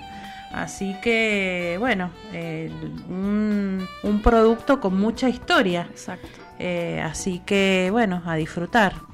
Sí, sí, siempre eh, a mí me pasa, ¿no? Como consumidor muchas veces de, trato de cuando abro un aceite de oliva, virgen extra o, o como hablamos recién, con una variedad que no conoces o algo que compraste distinto Siempre tengo esa emoción, esa expectativa de ver con qué me voy a encontrar. Eh, nos pasa con el vino, muchas veces cuando uno compra un vino que no conoce y se sale de esa zona de confort del paladar, dice, bueno, ¿con qué me voy a encontrar? Quizá inmediatamente, como no se parece a lo que consumo normalmente, lo critico. Eh, y no es así, quizás yo tengo que tratar de... Ayer en una degustación de vinos había uno de los vinos que no gustaba. Entonces le pregunto, no, ¿por qué no te gusta? Y porque esto no debe ser Malbec, que es lo que tomo yo. Está bien, no era Malbec. Bueno, ahora, no te gustó. Perfecto, lo tenés en tu casa, ¿qué haces? Porque, a ver, todos los vinos, hoy en la Argentina los vinos, eh, que no pasa con el aceite, obviamente, pero sí con los vinos decís, todos los vinos son tomables, excepto que tengo un defecto. Ninguno es intomable, nada que no se pueda tomar o disfrutar. Después que te guste a vos más o menos otra cosa. Entonces digo, bueno, no, lo que pasa es que yo este vino no lo no lo eh, utilizaría para comer. Bueno, perfecto, ahí lo dijiste, no es para quizás no para vos no es para comer, quizás para un aperitivo, para una sobremesa o para comer un postre, una picada o cuando uno llega a una casa y te dan la primera copa, quizás sea ese el momento, o sea que cada vino también tiene su momento, no todos los vinos van para el principal. O sea, no no no no todos no todo el, digamos, el, el, vino va para el momento que yo quiero. Entonces, por eso digo, el vino en general eh, también tiene, al haber tanta diversidad, hay un montón de momentos para ponerlo. Bueno, el aceite creo que pasa lo mismo hoy. Hoy cada uno, nosotros que estamos un poquito más como avanzados, digamos, nuestra curiosidad, decir, bueno, tengo un arauco, tengo eh, un arbequina y por ahí una farga que si este es raro lo voy a dejar para algún momento y Y bueno, y voy ahí jugando con eso. Tal cual, o vas Eh, mezclando, sí. los agregas una picadita y decís, bueno, a este le pongo tal aceite, a este el otro. Lo siento, no lo siento, lo percibo. que ¿Cómo vos reaccionás a eso? Tal cual, sí, sí, sí, es muy interesante. Yo, a, a mí me gusta porque en esto uno siempre aprende y siempre eh, se queda con ganas de más. Eso está buenísimo. Bueno, le cuento un poquito de Catamarca, María Elena, Virginia, ¿m? para que Para que tengan en vayamos cuenta. pronto. A ver, so- no tengo ahora el Google Maps a mano, pero el, el- el de acá a Catamarca, si ponemos el Google de acá a Santa María, creo que tenemos, no sé si 10 horas, tenemos 11 horas en auto, no sé que es una de las zonas donde la ruta la hermosa ruta 40 porque la verdad que yo siempre digo que cómodo es ir al norte eh, y qué rápido no es ir al norte en avión pero es una de las únicas rutas en toda la Argentina que si yo tengo tiempo evito hacer avión y lo hago en auto Mira. porque es preciosa la ruta 40 Sí, Excepto la primera parte de acá a San Juan, que ya la conocemos bastante. Y la verdad que, vamos a ser sinceros, es, la- es de las peorcitas. Pero no digo por la ruta, ¿no? El paisaje, sí, está bonito, el Ajá. aeropuerto, sí, ahí. No, pero San viene- Juan también, pasando San Juan, ya cuando llegas al Bardón, a partir del Bardón, ya ahí el paisaje cambia y se transforma en Ruta 40. ¿m? Esa Ruta 40 llena de, de- de- de- de cambios, colorido, paisaje. La verdad que la Ruta 40 es preciosa y, y cuando te acerca a Catamarca te muestra también un, un paisaje muy lindo. Eh, bueno, Catamarca tenés Santa María, por ejemplo, una de las eh, zonas más conocidas, y el Valle de, Aba- de Abaucán, que son eh, zonas que pertenecen ahí a, esta- a este inicio del Valle Calchaquí, que nosotros siempre lo mencionamos, eh, donde hay variedades como Bonarda, Syrah, Tanat, Cabernet Sauvignon, Malbec, tenemos algunas bodegas por ahí muy conocidas, y este, este pedacito de Catamarca, de Calchaquí, Valle Calchaquí, ya empieza a unirse con lo que es Tucumán, con lo que es Amaicha, con lo que es Colalao, todo eso. Eh, son parajes muy interesantes por el cambio de suelo. Hay entre 1200 y 1750 metros sobre el nivel del mar, o sea que hay una variable bastante interesante donde podemos llegar a, conocer y a compartir distintas características de vinos, características del terruño, por ejemplo, suelos arenosos, muy arenosos, profundos, eh, cosa que, que, a ver, siempre decimos el suelo arenoso y profundo, por ahí hace que también las eh, raíces vayan bien hacia abajo en busca de, de- de profundidad de agua y canto rodado. Bueno, ¿cuál es el lugar que nosotros decimos que es más conocido por ahí? Que es Fiambalá, pero también es Tinogasta. Tinogasta también es una zona muy linda, muy... Cuando uno va por ruta 40, eh, hay un momento en donde se tiene que desviar de la 40, no sé si es la 60, no me acuerdo, y ahí te tenés 30, 40 kilómetros más y llegas a Tinogasta. ¿Mm? Pero es un desvío de la, de la ruta. Eh, leyendo artículos por ahí dice que Tinogasta, que lo que hablamos recién, Mari, cuenta con un terroir excepcional para vides como para olivos. ¿Mm? Lo, lo mencionaste recién hace un rato. Departamento de Pomán y Belén también se cultiva la vid. Belén, Belén, cuando vos vas por ruta 40, cruzas el pueblo de Belén, dentro de los tantos pueblitos que uno cruza con esa ruta, y, y son todos pueblos muy muy parecido a lo que es nuestra nuestro Tunuyán, que, que cruzás Tunuyán, pero mucho más chiquito, obviamente, mucho más chiquito a lo que es Tunuyán o los pueblos que atraviesan la Ruta 40, que son muchísimos. Eh, está la bodega Santa María, está la bodega Walfim, está bodega Alta Esperanza, Altos de Tinogasta, eh, está, bueno, Veralma, eh, la que nosotros hacíamos mención a, a nuestro amigo Santiago Palero que trabaja allí. Eh, variedades que se cultivan entre 1300 y 1700, decíamos, eh, Tanat, Syrah, Malbec, Cabernet Sauvignon, Chardonnay en blanco y Torrontés también como exponentes importantes del terruño catamarqueño. Está bodega Don Diego, Mm. Y, usualmente lo- las bodegas venden en Catamarca, en el norte. Mira, es lo, que, Sí. es lo que suele suceder con esto. Son lugares que todavía, lamentablemente, digo, porque una pena, porque toda la historia que tiene em, Catamarca de lo vitivinícola es muy grande y quizás Es comercialmente, claro, que comercialmente es muy local. Es lo que es lo que pasaba acá, por ejemplo, con, con San Rafael, hace algunos años. Iba a San Rafael y a cualquier lugar que ibas, vinoteca, restaurante, habían vino de San Rafael. Claro. Hoy cambió eso, porque ya hoy tenés una apertura mucho más interesante. Pero en cuando vos vas, es más, hemos ido a Tucumán muchas veces. En Tucumán, no, no, no al centro, no a capital, pero sí a las zonas vitivinícolas y tampoco encontrás vinos. Entonces, el vino catamarqueño hoy lamentablemente se encuentra poco. Don Diego hizo, hace muchos años recuerdo, una campaña muy fuerte de, promoción, de marketing, se, instaló un poco en Buenos Aires. Bueno, eh, acá en Mendoza es más difícil. Sí, por ahí en algún supermercado me encontrás, Don Diego. Sí, Don Diego es la más, digamos, por ahí referenciada a esta zona. Después está Bodega Cabernet de los Andes, eso también es una bodega que yo eh, conocí algún vino en alguna época. Eh, bodega Cuello, Bodega Saleme, Bodega Michango. Bueno, son bodegas, la gran mayoría tiene como, digamos, punto en común el torrontés, en blancos, Tanat y Syrah. Bien. Después Malbec, obviamente, pero Tanat y Syrah. Después algunos tienen Bonarda, otros tienen Cabernet Franc, otros tienen Cabernet Sauvignon.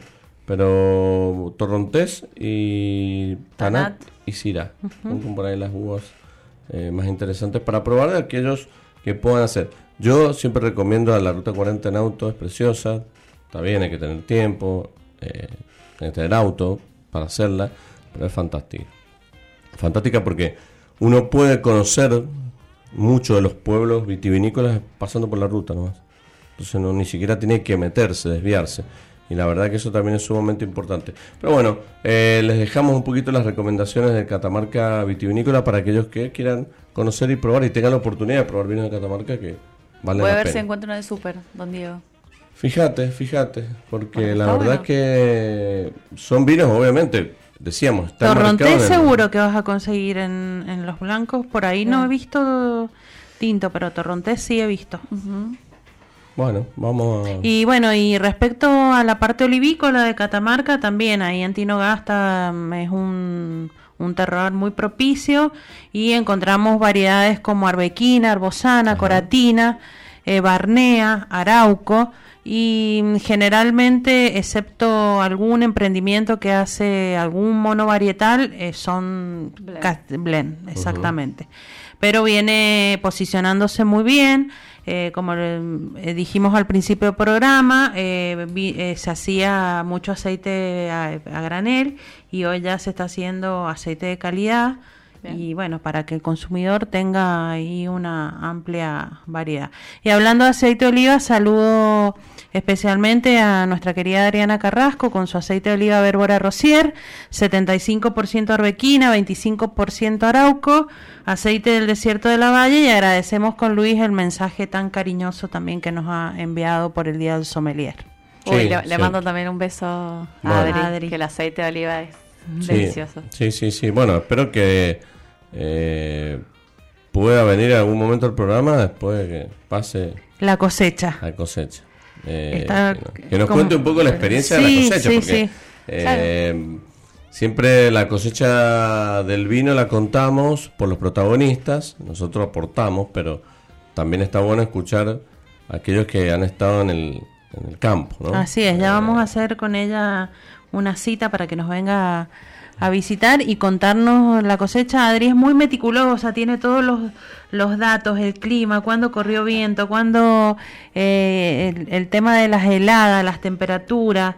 Bueno, tiene eh, todo en detalle, así que ella nos va a poder dar un panorama lindo de, de lo que fue, de lo que está haciendo la, la cosecha de la aceituna, que yo creo que ya, ya está terminando en, entre esta semana y la otra, ya todos están terminando la cosecha. Bien, perfecto. Y se vienen los aceites 2023, que yo estoy ansiosa esperando. Eh, ya en, un mes están en el mercado, ahora podemos encontrar eh, los sin filtrar seguramente, eh, más rápido, y ya después sale toda la artillería pesada de, la OVE. A trabajar en, el, en la cosecha 2023, exactamente. Le quería preguntar a, Virginia, volviendo al tema que hemos planteado servicio y, todo esto que es tan complejo, eh, ¿qué tanto vos, eh, porque esto siempre digo está bueno que lo pueda decir ella, que está responsable de un lugar y, responsable también de generar actividades, generar eventos, generar acciones. Eh, ¿Vos considerás hoy que es importante que se dedique un tiempo a la capacitación en general de servicio del personal eh, como modo de, generar un servicio efectivo, quizás no protocolar, ceremonial, pero sí efectivo? ¿O sos de pensar que por ahí es mejor ir aprendiendo con el tiempo, con, las situaciones?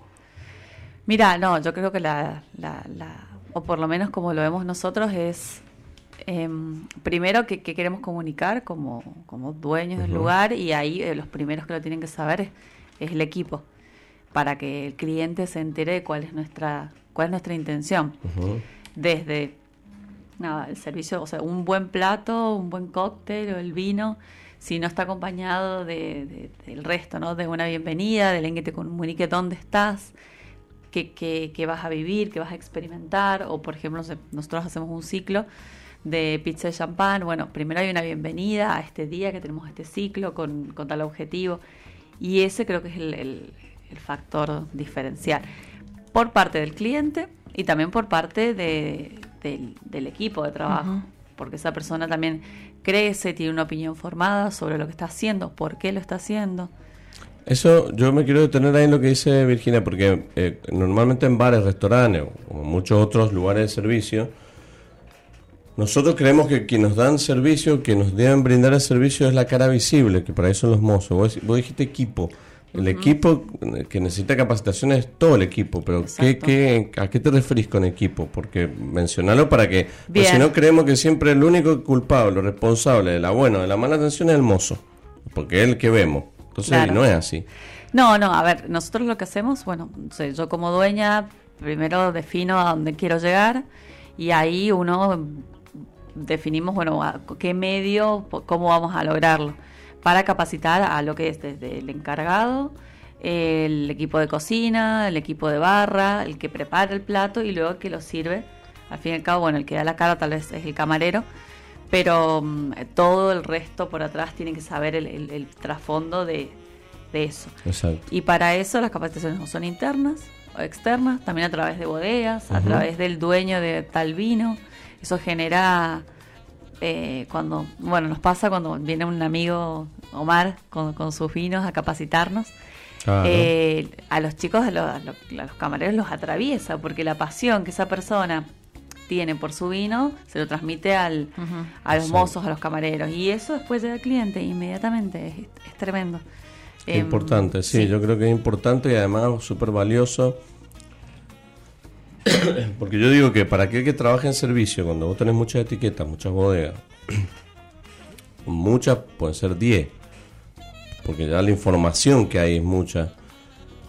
Eh, mientras más también se brinde ese, esa herramienta a los, a los que después están con el consumidor o comensal, eh, va a lograr que, que haya mejores recomendaciones, eficientes recomendaciones, mejor información para dar al comensal.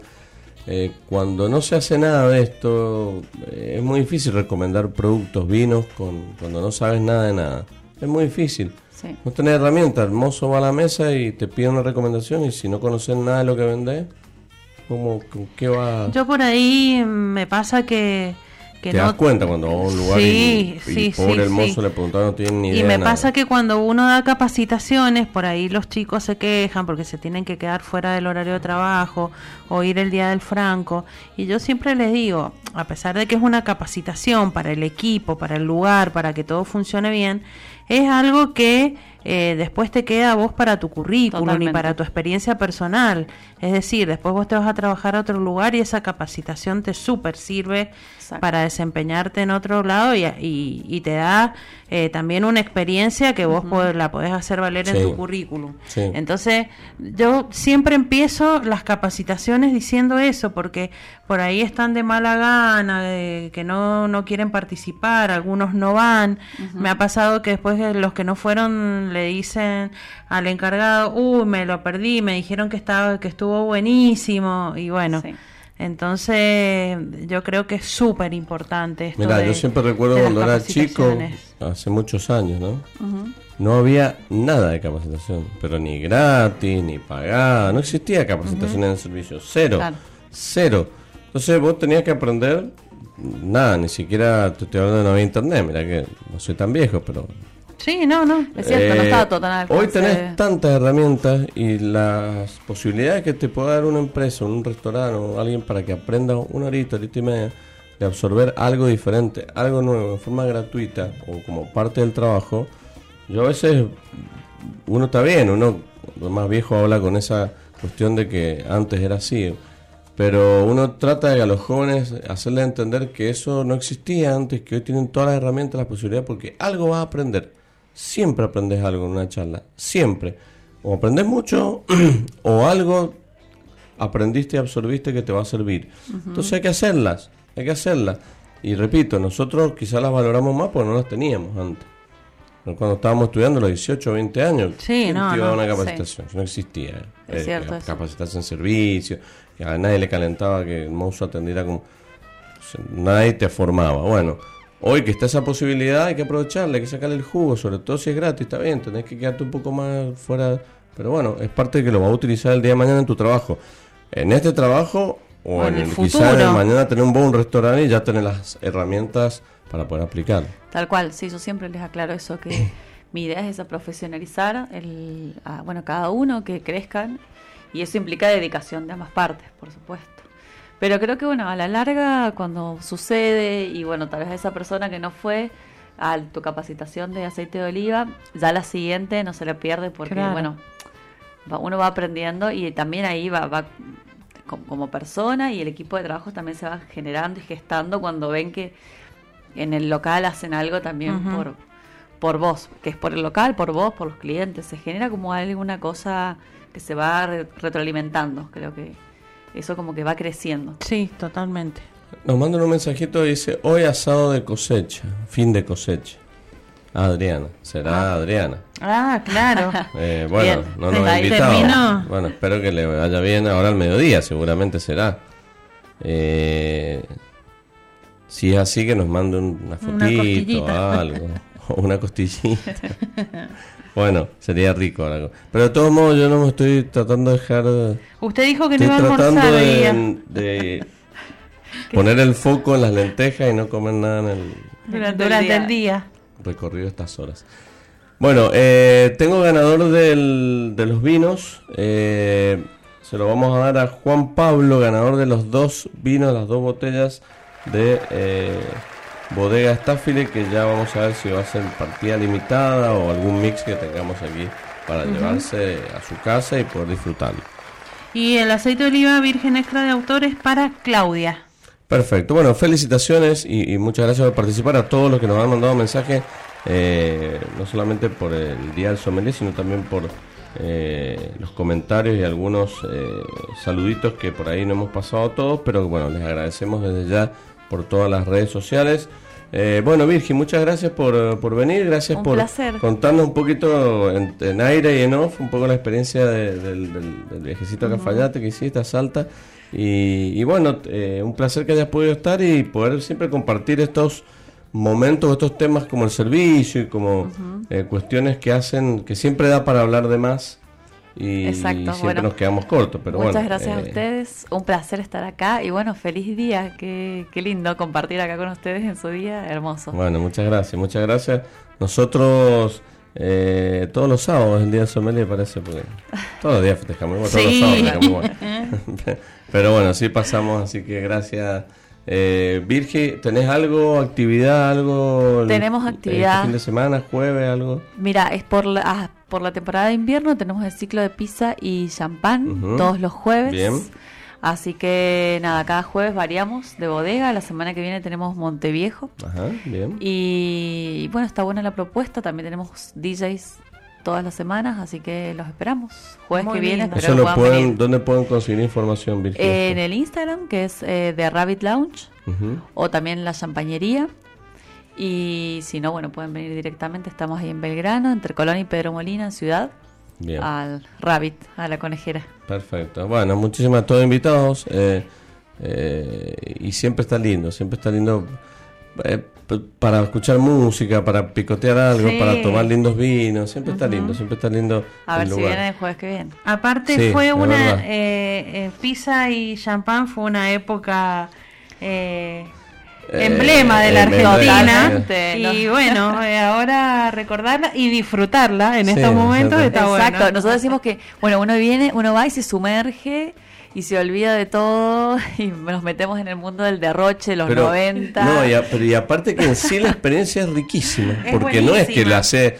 Es buenísimo, más allá del- de todo el, concepto que tiene, pizza con espumoso, pizza con champán, bueno, es sí, buenísimo. es buenísimo. Es riquísimo, es una combinación que no falla. Sí, sí. Así que... Ah, y sumo que los fiambres, ya que hablábamos recién, son de Torrent. Ajá, también. Ah, así también, que bueno, una buena excelente. combinación. Bueno, Igual también. esta picadita también. Bueno, Exactamente. eh, gracias Héctor. Espero que también disfrutes. ¿Te gusta la pizza con champán? Bueno, podríamos invitarlo Héctor un día, sí, un sí, jueves, para que para que probemos, probemos. Total, eh, ha sido un buen compañero de salida. Alguna vez nos, hemos, ah, nos habremos cruzado por ahí. este año no en la salido, noche. tenemos en la tarde, noche. En la ya la noche noche estoy durmiendo, pero yo, en la tarde noche sí. Eh, Mari, muchas gracias nuevamente por eh, estar acá presente en este programa y por siempre tan eh, lindo poder compartir estas dos horas contigo. Así es, bueno, un hermoso programa, mucha información, así que que disfruten todos de este fin de semana y será hasta el próximo sábado. Sí, claro, acá estaremos con muchísimo más sobre gusto y con mucha más información, mucho más temas lindos para recomendar. Mi nombre es Luis Mantellini y como siempre les digo, recuerden que no hay vinos mejores ni peores, sino que hay vinos que te gustan más o que te gustan menos, porque sobre gustos no hay nada escrito. Chau, chau.